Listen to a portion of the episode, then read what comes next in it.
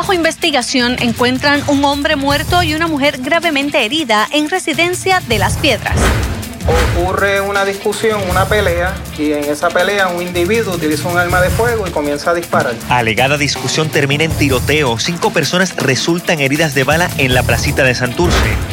Al rescate de las playas, manifestantes reclaman libre acceso a zona marítimo terrestre de Dorado. Tranquilo si vas a cenar el Día de los Enamorados. Minimizan convocatoria del mesero flu para el Día de San Valentín. Termina el Red Flu. Bomberos aceptan aumento propuesto por el gobierno. Fin de semana ventoso promueve lluvias pasajeras en la isla. ¿Hasta cuándo el pronóstico en breve?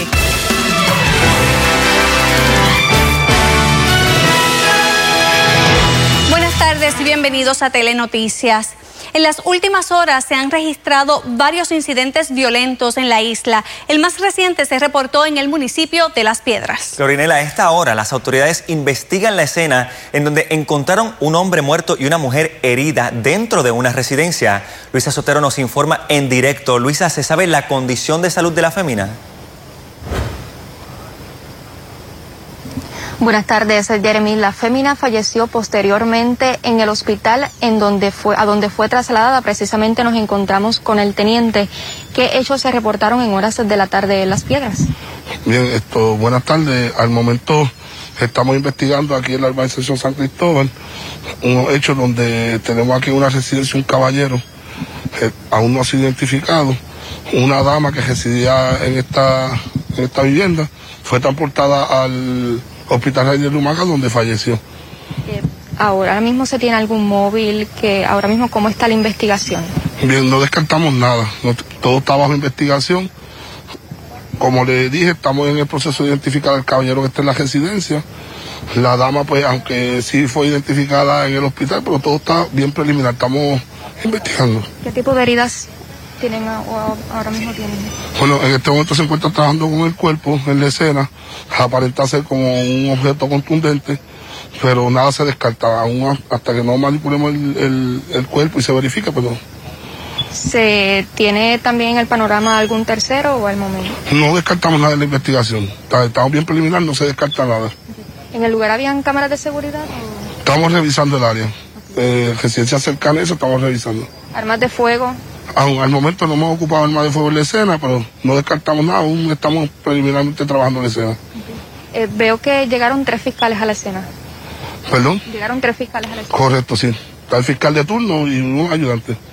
Eh, ¿Quién se encargó más o menos? Eh, ¿Instituto de Ciencias Forenses? No llegó. a- No, la división de servicios técnicos, pues trabajamos en la escena con, con, con ellos. En el caso de la fémina, eh, se trasladó a- al hospital en, en ese momento eh, que estaba ocurriendo o que ha trascendido de los hechos. Bien, al momento no tenemos la información completa, como les repetí, estamos bien preliminar. Hubo un incidente aquí en la residencia donde tenemos un caballero esto, sin vitales ahí que falleció. La dama fue transportada al hospital, allí falleció, pues estamos investigando qué pudo haber sucedido y el ángulo. ¿En dónde se encontraban? Perdón, ¿En dónde se encontraban? Den- dentro de la residencia. dentro de la residencia. Bueno, muchísimas gracias. Nosotros vamos a continuar en esta etapa investigativa en la que se encuentra la Policía de Puerto Rico. También hasta el lugar han llegado tres fiscales que estarán en conjunto con la Policía de Puerto Rico trabajando esta lamentable escena que ocurrió en horas de la tarde en el municipio de Las Piedras. Así que es todo lo que tengo hasta el momento. Les informo para Telenoticias, Luisa Sotero.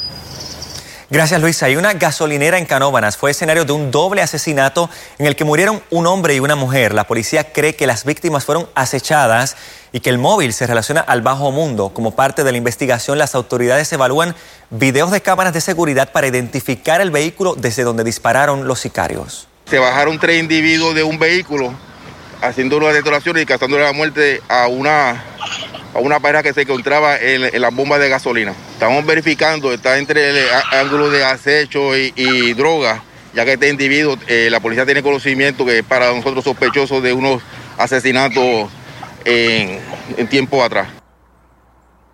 El occiso fue identificado como Wilfredo Ocasio Pacheco, de 25 años. El joven tenía expediente criminal por drogas y se encontraba libre bajo fianza por un caso de ley 54 de violencia doméstica, mientras la mujer fue identificada como Enid Widalis Figueroa, de 36 años, quien al momento no tenía antecedentes. Por otro lado, en Santurce, al menos cinco personas resultaron heridas en medio de una balacera que aún está bajo investigación. Así es. Los hechos ocurrieron en esta madrugada en una calle cercana a la placita y según ha trascendido, dos de los heridos estaban de visita en la isla. Cuatro personas fueron llevadas al centro médico de Río Piedras luego de resultar heridas esta madrugada cuando alegadamente un sujeto abrió fuego en la calle Canals cercana a la placita de Santurce. De la investigación surge que al menos dos de los implicados residen fuera de la isla. Ocurre una discusión, una pelea y en esa pelea un individuo utiliza un arma de fuego y comienza a disparar, hiriendo a estas personas. Un individuo. Esa es la información que tenemos hasta el momento. Eh, hay una información que surge de que hay personas que son este o, o, que residen fuera del área de Puerto Rico. Una quinta persona sufrió laceraciones pero declinó recibir ayuda médica, mientras la policía hoy se disponía a entrevistar a los implicados en la situación que afortunadamente están estables y a acceder a los visuales de las cámaras de seguridad de los negocios aledaños al lugar del incidente. Personal de homicidio eh, corroborando toda esa información. Por su parte, el representante de los comerciantes de la placita de Santurce lamentó lo ocurrido y aseguró que los empresarios cooperarán con las autoridades. Asimismo, afirmó que la placita sigue siendo un lugar seguro, un sentir que también comparten algunos comerciantes. La placita es un lugar seguro. Lo que pasó fue un hecho aislado totalmente que está pasando lamentablemente en todo Puerto Rico. La placita de Santurce sigue siendo y seguirá siendo el sitio turístico por excelencia favorito. De una manera que está cerca y lo reconoce, pero está seguro en el área que corresponde, llamamos la placita de la 19. Sin embargo, otros comerciantes temen que lo ocurrido redunde en pérdidas para los negocios ya afectados por la pandemia. Esperemos que, que esto no nos afecte, porque tras de la pandemia, esto nos vamos a pique. Bueno, si tienes información que ayude a esclarecer estos hechos, puedes comunicarte al 787-343-2020. En una manifestación denominada Al Rescate de las Playas, decenas de personas llegaron a la costa de Dorado para reclamar la desprivatización de la zona marítimo terrestre. La solicitud se llevó de manera pacífica y frente a la vigilancia de la Guardia Privada de las hospederías imputadas del control de las costas. Carester Toro tiene los detalles. Con música y entretenimiento, los manifestantes en reclamo de la liberación de las playas colindantes a las hospederías Dorado Beach Resort y Ritz Carlton Reserve en Dorado requirieron acceso libre a la zona marítimo terrestre. Aquí hay un issue de acceso público a lo que es un dominio, un bien de dominio público que son nuestras playas. Y nosotros queremos llevar en paz el mensaje que es que las playas son del pueblo. La manifestación se realizó en dos zonas, la primera con acceso desde el balneario de Dorado y la segunda en las playas ocupadas por las hospederías al ser tan remoto y tan difícil el acceso, aquí no se sabe lo que está pasando. Nos dimos a la tarea de experimentar la ruta. Un largo camino con difícil acceso sobre peligrosas rocas donde se evidenció una construcción en la zona que debe ser protegida por el Departamento de Recursos Naturales y Ambientales. Cuando se llega a una serie de rocas que no están allí de manera natural, sino que las trajeron en camiones, le echaron cemento para unificarla, entonces usted no puede pasar. La misma ley de costas establece que si yo no puedo pasar por ese lugar, ellos me den un acceso de manera que yo pueda pasar al otro lado. Sin embargo, ellos están negando eso con policías privados, eh, armados, y no nos dejan pasar para allá. Están erosionando las playas de Dorado. Están haciendo un daño ecológico que ellos ni se imaginan. El gobierno sabe estar tanto de todo, ellos mismos violan la ley, ¿entiendes? Y ellos pues se hacen de la vista larga, son unos bobos listos. La manifestación ocurrió con amplias medidas de seguridad por parte de policías privados, algunos dedicados a grabar y fotografiar a los presentes. Agentes estatales también se vieron en la zona. Vemos un, un patrón nuevamente, como el caso en Rincón, donde los efectivos de la policía terminan protegiendo la propiedad privada eh, contra manifestantes que básicamente lo que están es disfrutando de los recursos naturales de nuestro país. Los participantes requirieron acción al gobernador Pedro Pierluisi. Hace eh, un par de meses se hizo la entrega de las 103 eh, recomendaciones del grupo asesor y el gobernador se ha echado fresco con eso y está arrastrando los pies. Como está pagado por esta gente de aquí, no son Así es fácil. está pagado, el hombre, el hombre es una marioneta de este tipo aquí estuvo y toda esta gente. Si él no está preparado para esto, que recoja las maletas y se vaya. A la manifestación se unió Tito Kayak, quien intentó entrar a las playas limitadas por los hoteles sin tener éxito. La actividad culminó con una limpieza de las costas y el anuncio de nuevos movimientos en busca de protección para las playas. Para Telenoticias, Caliester Toro. En declaraciones escritas, la administración del Dorado Beach Resort aseguró que no han intervenido ni negado el acceso a las playas de la zona. También destacaron el buen comportamiento de los manifestantes que acudieron hoy a la zona y de paso rechazaron que haya algún uso o desarrollo ilegal en su propiedad o predios. Aseguraron que cuentan con todos los permisos requeridos. Bueno, y mucho se ha hablado de esto, pero ¿qué es exactamente la zona marítimo terrestre? Según la ley de muelles y puertos de 1968, es el espacio de las costas que baña el mar en su flujo y reflujo, en donde son sensibles las mareas y las mayores olas en los temporales, en donde las mareas no son sensibles o más sencillo, es el punto de encuentro entre el mar y la tierra donde rompen las olas. Estos bienes no son ni pueden ser privados y no se pueden vender, tampoco se pueden comprar y mucho menos embargar. Ahora bien, ¿cómo se identifican? Bueno, eso está en manos del Departamento de Recursos Naturales, que es la entidad autorizada para establecer hasta dónde llegan los bienes públicos y es responsable de conservar y vigilar la zona. En menos de 48 horas los meseros se tirarán a la calle para exigir un aumento al subsalario mínimo que actualmente es de 2 dólares 13 centavos, algo así como un meseros flu que coincidirá con el día de San Valentín. En medio de su reclamo en la legislatura se evalúan dos medidas que buscan hacerles justicia salarial a las que se opone el Centro Unido de Detallistas.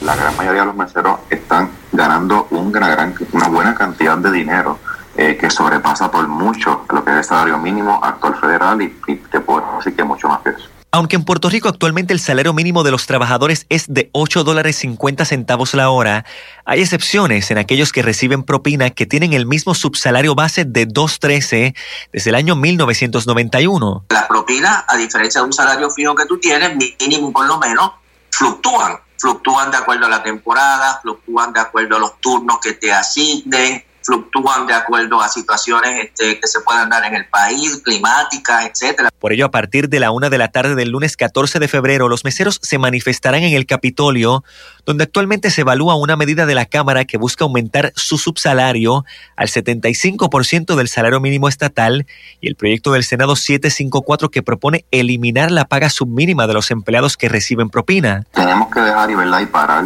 de legislar proyectos que sean populistas y que sean agradables para la masa. O sea, llevamos un año entero eh, prácticamente haciendo proyectos que supuestamente son bonitos, pero siguen eh, prácticamente dañando lo que es la economía del país. Y que si reforma laboral, que si ahora bolsa plástica, que si ahora salario mínimo de los meseros, queremos impactar como que todo de cantazo el Centro Unido de Detallistas se opone a las medidas. Su presidente recordó que actualmente si un mesero no alcanza el salario mínimo de 8.50 con la propina, el patrono debe pagarle la diferencia, pero ¿ocurre siempre así? Hay ocasiones en que los patronos no completan el salario mínimo cuando las propinas no llevan al empleado hasta el salario mínimo. Es decir, que hay personas que no reciben el salario mínimo. Según el senador Rafael Bernabe, eliminar ese subsalario a los meseros, que en su mayoría son mujeres, les libra de la incertidumbre y arbitrariedad a la que se exponen, además del acoso que en ocasiones reciben. Sabemos que a veces las propinas se otorgan por criterios que nada tienen que ver con el servicio de la persona, sino por la apariencia de la persona, por el color de piel de la persona, por la nacionalidad de la persona, porque la, por el criterio que sea, por la forma que está vestida, por su parte, Vázquez reconoció la necesidad de enmiendas en la industria, pero alertó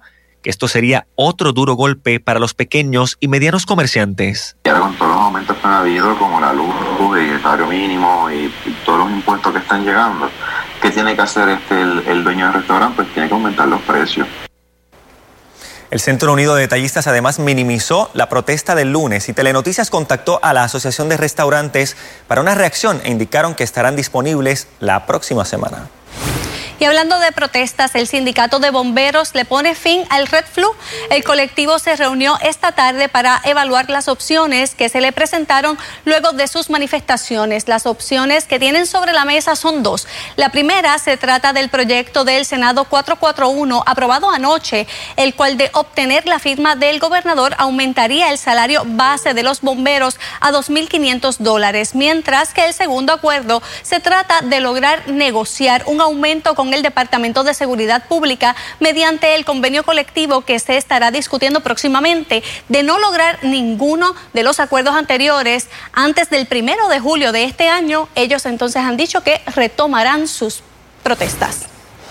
Y atención conductores, la autoridad de carreteras informó el cierre de dos vías por trabajos de depósito de asfalto. Hasta el próximo 18 de febrero, la agencia mantendrá cerrada la salida 101A de la PR52 hacia la carretera número 1. Asimismo, estará clausurada la entrada al expreso 52 a la altura del kilómetro 101.05 en dirección de Ponce a San Juan. Se recomienda utilizar rutas alternas porque se anticipa congestión vehicular.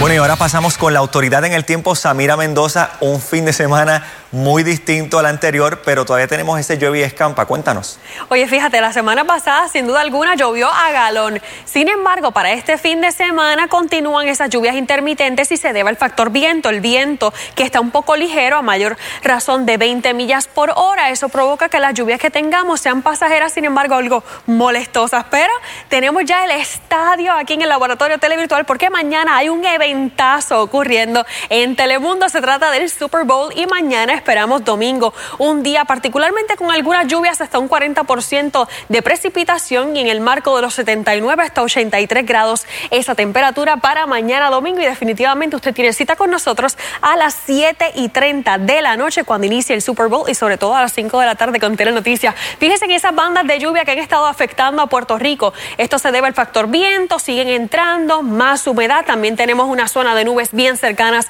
al este de Puerto Rico, el viento precisamente del este este arrastra esas nubes y a esta hora está lloviendo. Tenemos como una banda o más bien una línea de aguaceros que está afectando desde Arecibo hasta Ponce a esta hora. Fíjese cómo tenemos lluvia en Arecibo, se mueve hacia Atillo, Camuy, también para Autuado está lloviendo, Lares próximamente, eso sería ya en una media hora, pudiera estar llegando porque se está moviendo bien ligero por el viento. Jayuya también tiene unos aguaceros, Ponce se mueven hacia Peñuelas, Guayanilla, Adjuntas próximamente va a estar recibiendo más lluvia y fíjese que ya está entrando otros aguaceros hacia Fajardo, también Ceiba, Luquillo y regiones cercanas a lo que es la zona del Yunque, precisamente que tenemos algo de lluvia. Por esa razón, poca visibilidad desde Fajardo, algunos aguaceros afectando, 72 grados esa temperatura para la zona y al menos hasta el momento se han registrado 0.21 pulgadas de lluvia en la región de Fajardo. Mientras en la zona metropolitana, por ahora algunas nubes, sin embargo, esperamos que llegue más lluvia a lo largo de la tarde y durante esta noche algunos aguaceros pasajeros que pudieran empañar si tienen algún plan durante esta noche de San Valentín, pre, eh, bueno, esta noche de sábado, pre-San Valentín. Ahora sí, 78 grados la temperatura en San Juan, 0.04 pulgadas de lluvia en el aeropuerto de San Juan. Recuerden que el aeropuerto se encuentra en regiones cercanas a Carolina, precisamente en Carolina, y por esa razón las lluvias que se dan en esa zona no son tantas en comparación con otras regiones de la zona metropolitana, como por ejemplo Guaynabo, que llueve bastante. A esta hora también tenemos lo que es mar un poco picado. Tenemos una marejada que nos está afectando, oleaje entre 6, 7 pies también en nuestras boyas locales. A esta hora la boya de Caricús del Norte, 6 pies, mientras en regiones del este, oeste y sur entre 2 a 4 pies. Y tenemos fuertes corrientes, como también advertencia a operadores hasta el lunes. Por favor, mucha precaución. Y más adelante vamos a estar hablando del polvo de Sahara. Vamos a tener una densa capa llegando a nuestra zona. ¿Cuándo? Los detalles más adelante. Gracias, Amira. Cataño, particularmente la comunidad de Juana Matos, aún lucha por reponerse de los estragos provocados por las lluvias del pasado fin de semana. la necesidad ha hecho que la organización comunitaria Caras con Causa se movilizara para coordinar y agilizar la llegada de ayudas. La historia solo en Telenoticias. El drama que representaron las lluvias de la pasada semana para los residentes de Juana Matos les remonta al 2017, justo después del paso del huracán María. Y es que a solo días de que por fin haya bajado el agua, las pérdidas son incalculables. Casi todas las familias que viven en casas bajas lo han perdido todo. Y estamos hablando de todo, literalmente todo.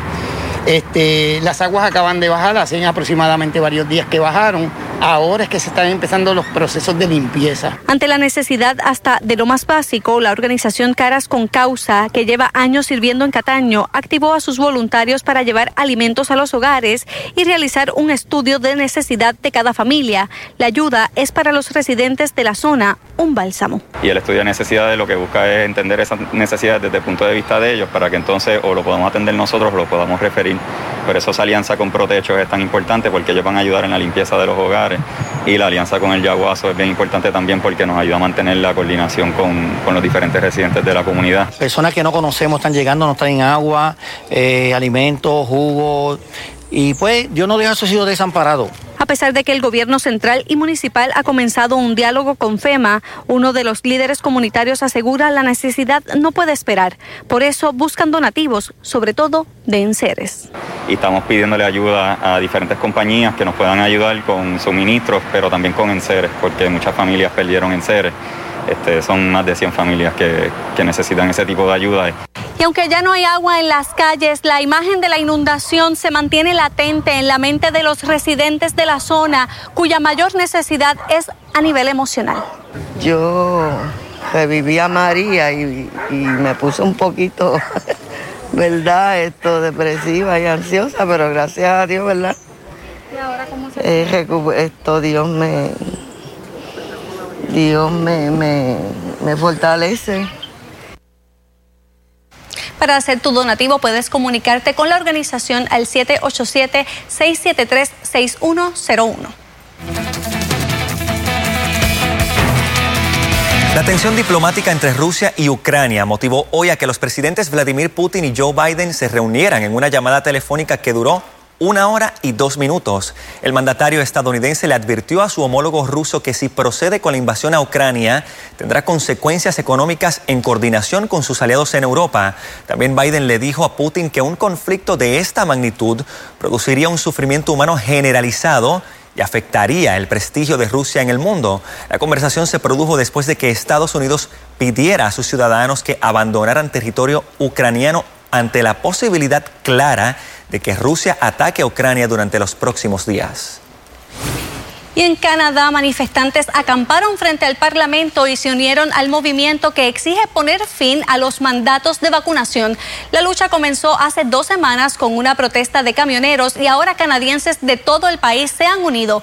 A medida que las protestas se han extendido, los funcionarios de todos los niveles del gobierno dicen que ahora representan una amenaza para la seguridad pública y para la economía.